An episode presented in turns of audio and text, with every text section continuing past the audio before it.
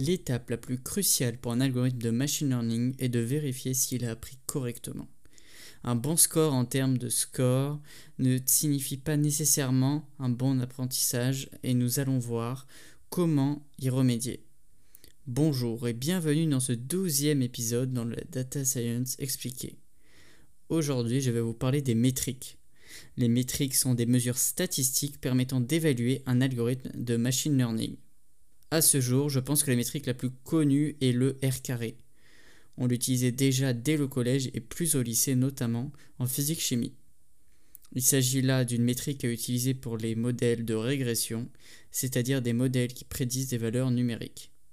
Le R carré a une valeur comprise entre 0 et 1. Plus elle est proche de 1, plus le modèle a des prédictions justes. Il s'agit de la métrique la plus utilisée par sa simplicité d'interprétation et surtout par sa finesse de précision. Ensuite, nous pouvons passer aux métriques concernant les modèles de classification. Il faut pour cela séparer les classifications binaires, c'est-à-dire à deux classes, des classifications multiclasses. Débutons avec les classifications multiclasses, car on va remarquer que les méthodes faciles d'accès sont peu nombreuses. On peut évoquer la matrice de confusion, qui est la méthode la plus plébiscitée, car la plus simple de compréhension.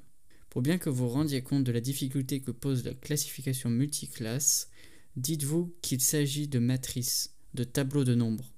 Pour faire simple, lors d'une classification binaire, le tableau comportera 4 cases avec 2 lignes et 2 colonnes. La matrice de confusion d'une classification multiclasse comporte k carré cases avec k colonnes et k lignes, k étant le nombre de classes différentes. Déjà qu'avec un tableau, certains peuvent s'y perdre, alors imaginez avec des concepts plus abstraits, cela serait plus difficile d'interprétation. C'est donc pour cela que la matrice de confusion est souvent utilisée lors de classifications multiclasses. La matrice de confusion se compose de quatre parties. Les deux principales sont placées sur les axes X pour l'un et Y pour l'autre. Sur l'axe X, il s'agit de l'appartenance des classes à un type prédit et sur l'axe Y les véritables appartenances à un type pour chaque classe. Ainsi, la diagonale qui traverse le tableau de la partie supérieure gauche à la partie inférieure droite contient les valeurs prédites correctement. Toutes les valeurs mal prédites ne se trouvant pas dans cette diagonale ont été mal prédites et la matrice indique dans chaque case combien ont été correctement ou mal prédites. On peut, suite à cela, faire un rapport de classification qui résume pour chaque classe le taux de précision, de rappel et de F-mesure.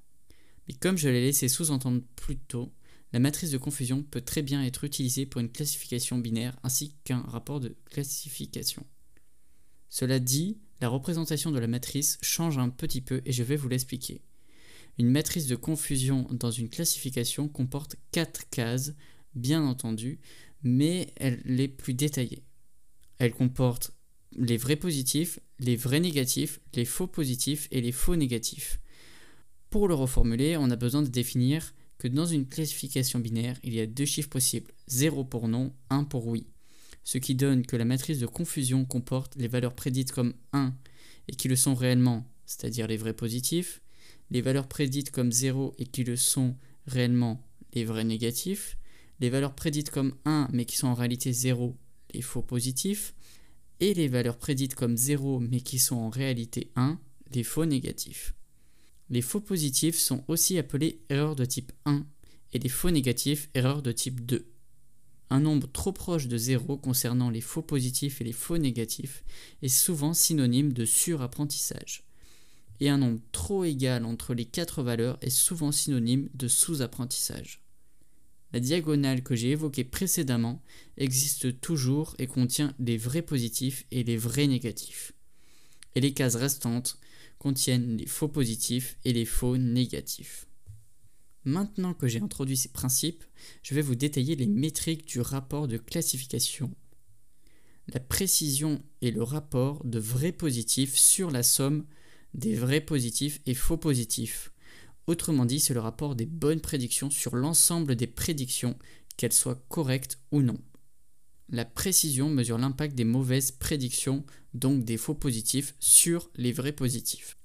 Ensuite, le rappel s'agit du rapport des vrais positifs sur la somme des vrais positifs et des faux négatifs. Le rappel est le taux de vrais positifs. Et la F mesure combine ces deux précédentes mesures puisque la F mesure est le rapport du produit du double de la précision par le rappel sur la somme de la précision et du rappel. Concrètement, c'est la moyenne harmonique de la précision et du rappel. Mais nous allons voir que la classification binaire a des métriques qui lui sont propres ou qui exploitent les métriques précédentes. On va parler d'abord de la courbe précision-rappel et ensuite de la courbe ROC. La courbe précision-rappel permet de voir les différentes valeurs de rappel et de précision possibles. Cela permet de faire le meilleur compromis entre rappel et précision. Pour qu'un modèle soit bon, il faut un rappel qui conserve une valeur élevée lorsque la précision s'accroît. On définit pour cela un seuil. Passons à la courbe ROC.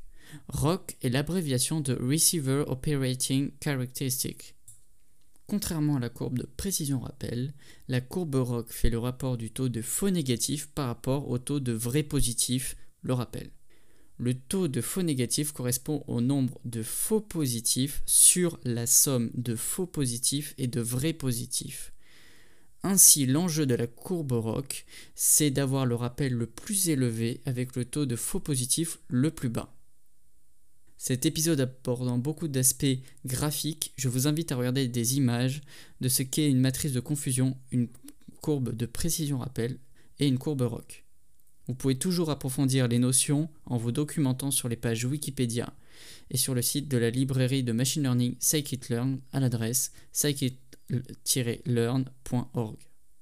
Ce podcast touche à sa fin. Je vous remercie pour votre écoute et je vous retrouve bientôt pour de futurs podcasts.